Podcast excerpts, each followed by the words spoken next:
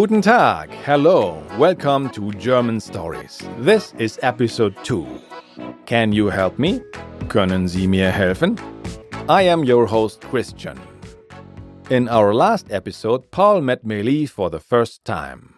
Let's see how our story continues today. This is where we will also be learning how to ask for help, as well as the personal pronouns du, sie, es, and wir.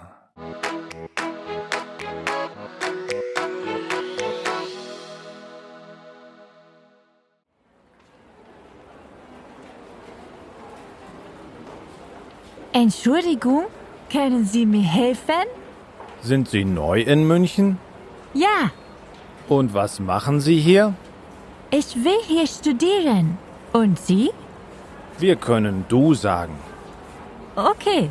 Und was machst du hier? Ich arbeite hier. Kannst du mir helfen? Ich suche ein Büro. Ja, wie heißt das Büro? Ich weiß es nicht. Es ist Frau Maywalds Büro. Frau Maywalds Büro. Wo ist das?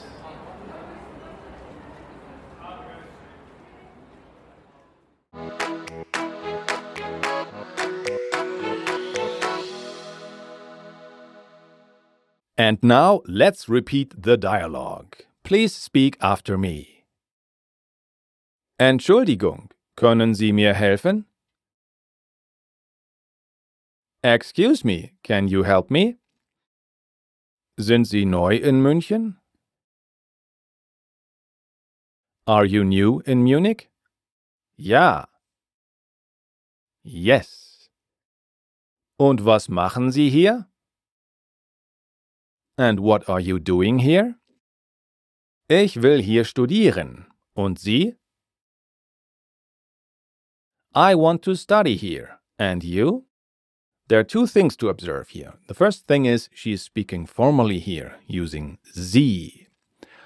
And also, will is a false friend. It does not mean will, it means want.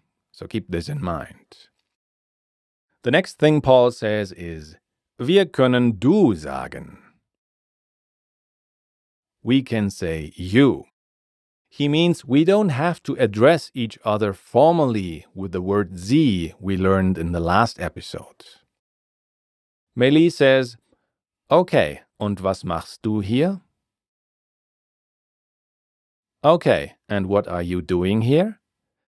That's the same question as before, but not formal. Ich arbeite hier. I work here.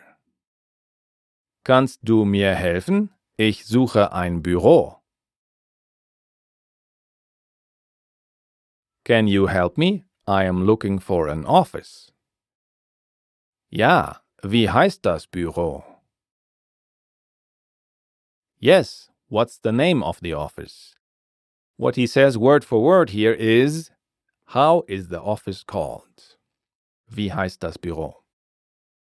Meili says Ich weiß es nicht. Es ist Frau Maywalds Büro. I don't know it. It's Mrs. Maywalds office. Hm, Frau Maywalds Büro. Wo ist das? Hmm, Mrs. Maywald's office. Where is that?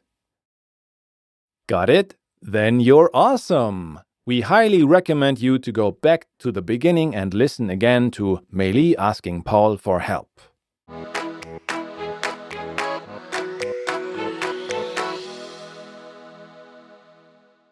Let's look at today's little piece of grammar. Here are all the personal pronouns we had so far, including the new ones from today. Ich, which is I from last episode. Du, which means you.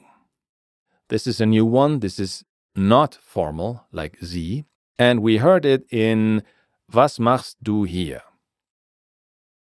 Er means he. This is not a new word. Sie means she. But wait a minute, Sie also means you, formal. Well, this Sie has a small s, not a capital one.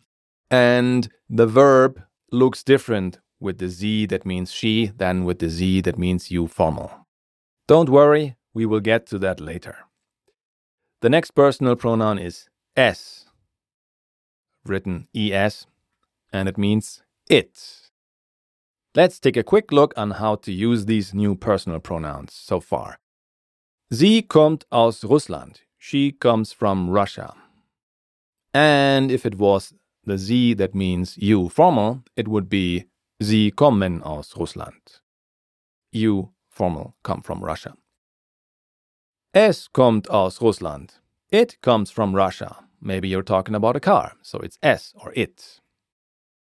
The next personal pronoun on our list is wir, which means we. We heard it in Wir können du sagen. We can say you.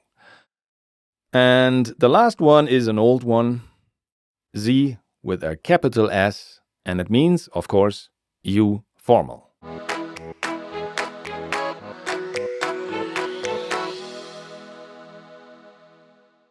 We hope you understood what happened in today's part of the story.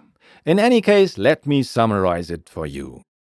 Paul and Meili got to know each other better. She has to find Anna Maywald's office in the university.